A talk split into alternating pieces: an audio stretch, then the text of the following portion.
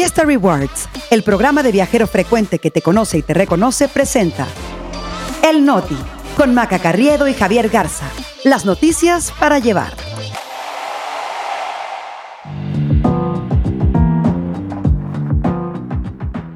Es lunes 4 de septiembre, yo soy Javier Garza. Yo soy Maca Carriedo. Este es el Noti. Y nosotros aquí estamos. Xochitl Galvez recibe constancia para encabezar el Frente Amplio.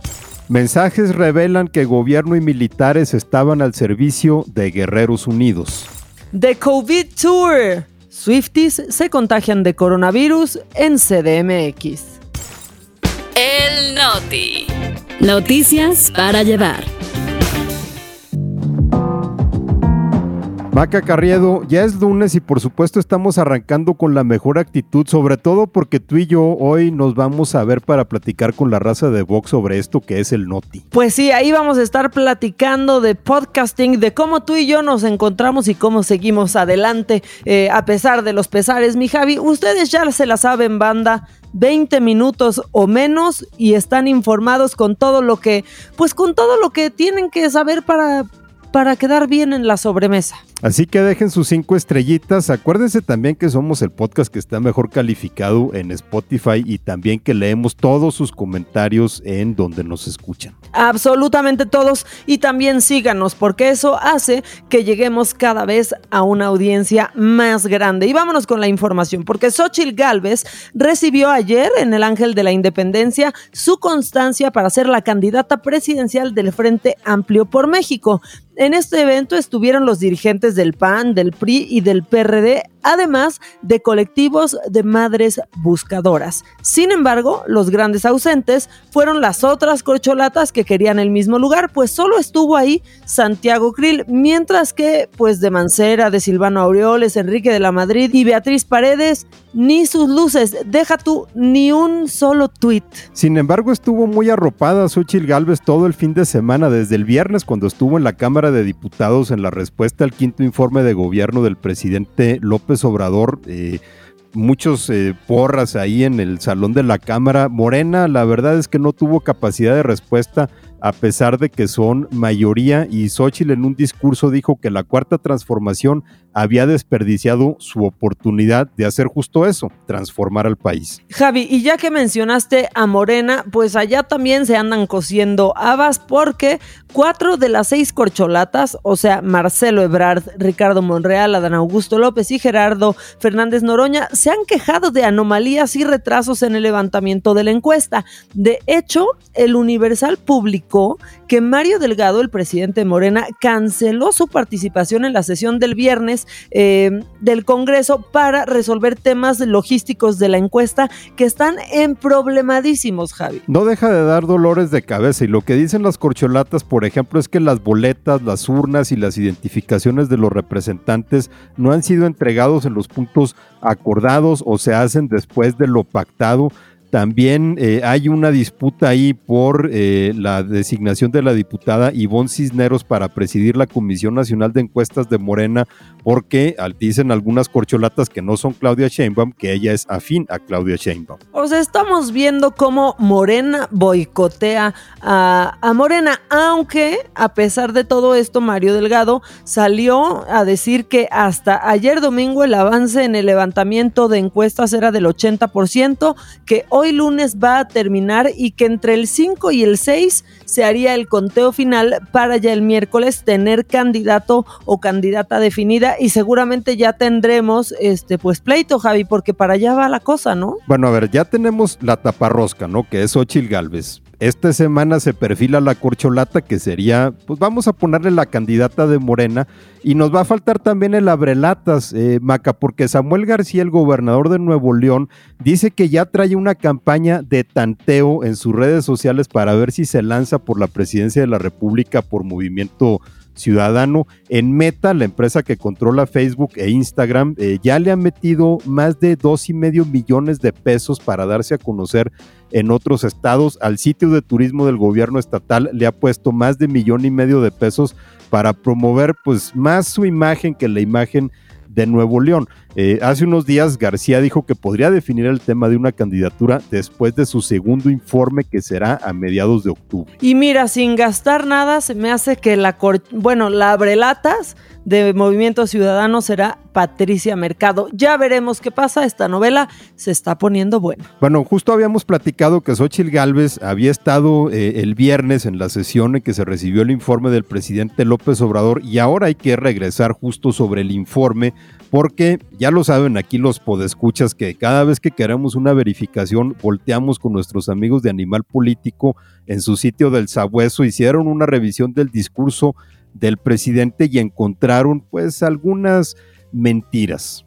Pues sí, varios datos falsos sobre programas sociales y eh, pues también difundió el presidente comparaciones engañosas en materia de seguridad, además de mencionar que durante la pandemia de COVID nadie se quedó sin cama de hospital, lo cual es por todos sabidos que es una falsedad. Y cuando había camas, Javier, fue por esta campaña desde la Secretaría de Salud que decían quédate en tu casa, te vas a curar, toma agua, come verduras y entonces sí, no llegaban al hospital porque morían en su casa, Javier. No, pero el presidente piensa que nuestro sistema de salud es como el de Dinamarca. Por eso, por ejemplo, entre las mentiras que cachó Animal Político está eh, esto que dijo de que ya estaba funcionando el sistema IMSS Bienestar en 18 estados y se estaba mejorando el abasto de medicinas cuando el, el Coneval decía que hasta 2022 cuatro de cada diez mexicanos reportaban no tener acceso a servicios de salud.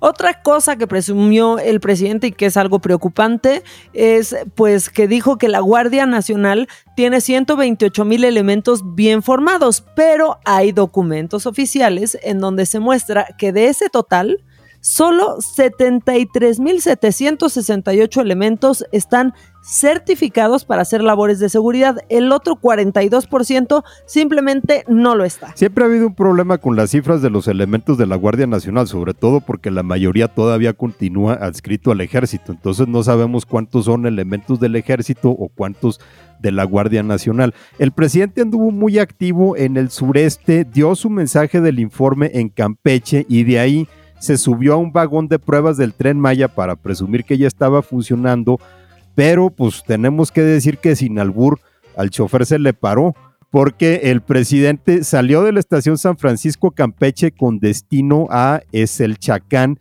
en Yucatán. Javi, es así, no la, no la esperaba. Pero yo te iba a decir que la vida es eso que pasa mientras el tren Maya va de Campeche a Mérida, ¿no? Bueno, lo que pasa es que, a ver, el tramo era de 57 kilómetros y que supuestamente se recorrería a una velocidad de 60 kilómetros por hora, que de por sí ya es lenta para un tren, pero en lugar de una hora, que es lo que te saldría la ecuación, el tren tardó cuatro horas en llegar. Ahora sí que ni Pantitlán en hora pico y con lluvia parece que, le dijeron a los operadores, váyanse al ritmo que vaya hablando el presidente. Bueno, y ya rápido para cambiar de tema, a 14 meses de que se inauguró la refinería Dos Bocas, digo porque aquí sí estamos dando el verdadero informe, y con un costo superior a los 200 mil millones de pesos, el presidente dijo que ya inició la producción de petrolíferos, pero que será hasta fin de año cuando por fin la planta produzca gasolinas. Así pues, como el tren Maya, la refinería Olmeca va a comenzar a trabajar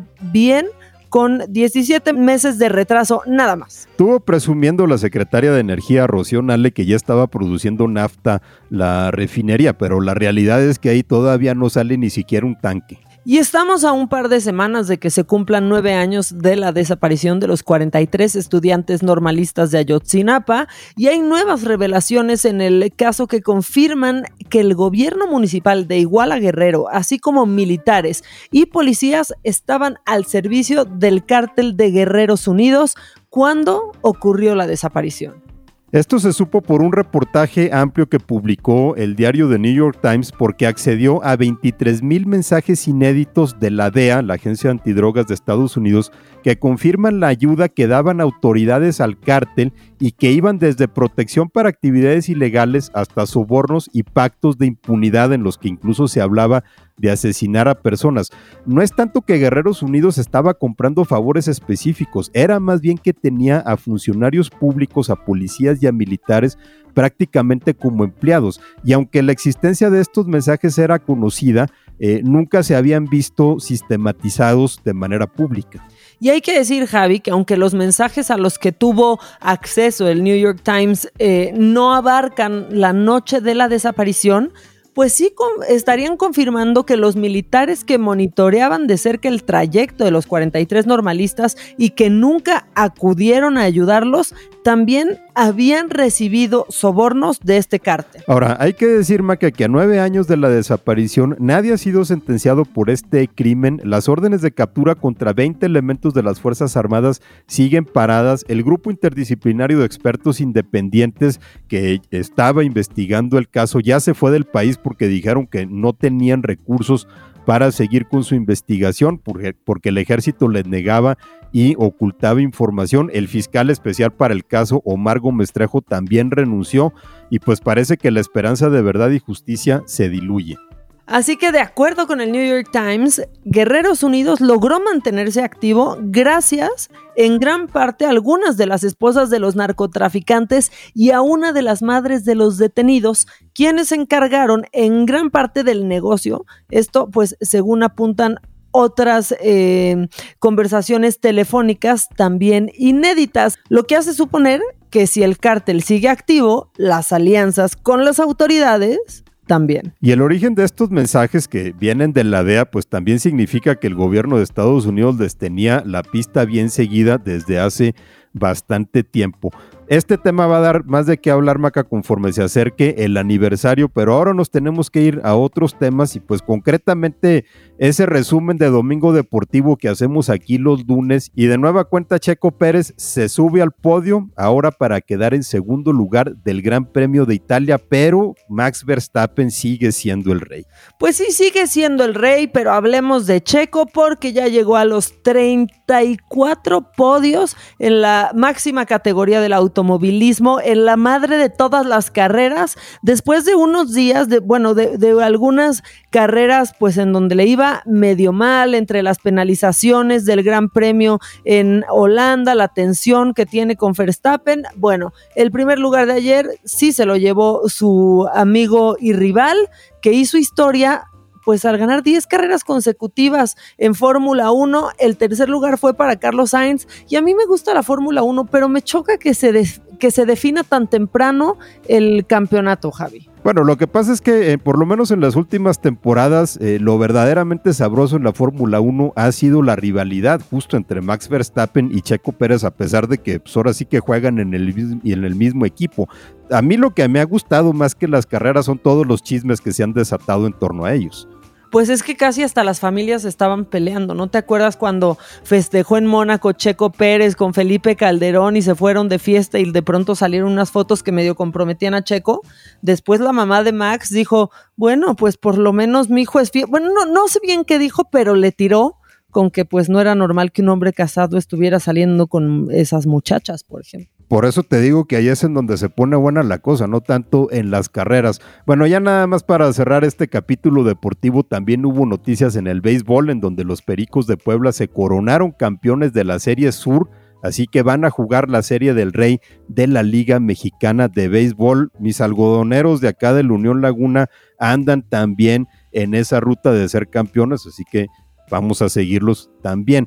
Y ahora de los deportes, Maca, nos pasamos a los espectáculos, porque pues, a pesar de que ya se nos andaba olvidando del COVID, resulta que regresó en donde menos lo esperábamos. No, Maca.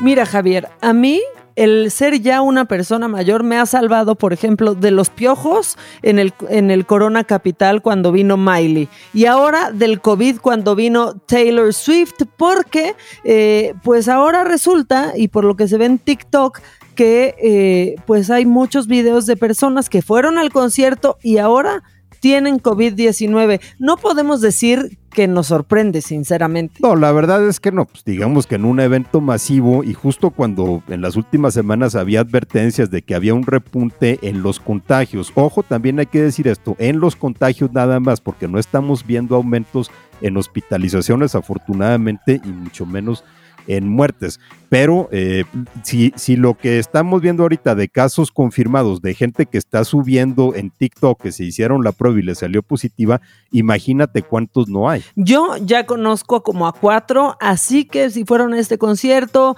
traen algunos síntomas o si conocen a alguien, que fue, mándenlos a que se hagan una prueba y ustedes, pues ya, ya nos la sabemos tantos años después, Javi. Si conviven con alguien de riesgo, aíslense o háganse la prueba. Y si son amigos de un Swifty, pues a lo mejor este, pues, la recomendación es que no lo vean en unos días. Exactamente, o sea, esto va, pues puede ser para los ministros de la Corte, Javi, de por sí ya no se le acercan mucho, pero que guarden su distancia con Saldívar, ¿no? Sí, que a lo mejor no, no les caería mal, por lo menos en algunos días. Las únicas que están en riesgo de contagio quizás sean eh, pues Yasmín Esquivel y Loreta Ortiz, quizás, ¿no? Ya que, ya que hay grupos hasta en la corte. Pues sí, pero aquí lo más probable es que Yasmín Esquivel vaya a falsificar su prueba para que sí pueda ir a trabajar.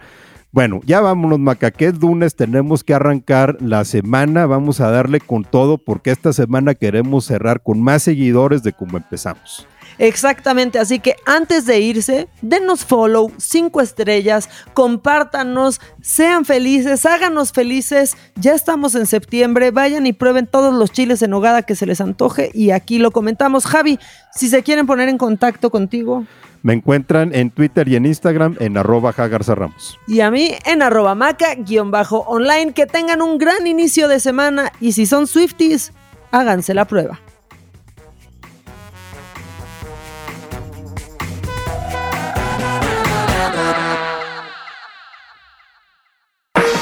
Experiencias exclusivas en eventos, conciertos, obras de teatro y más, gracias a Fiesta Rewards Invita. Fiesta Rewards presentó El Noti con Maca Carriedo y Javier Garza. Noticias para llevar.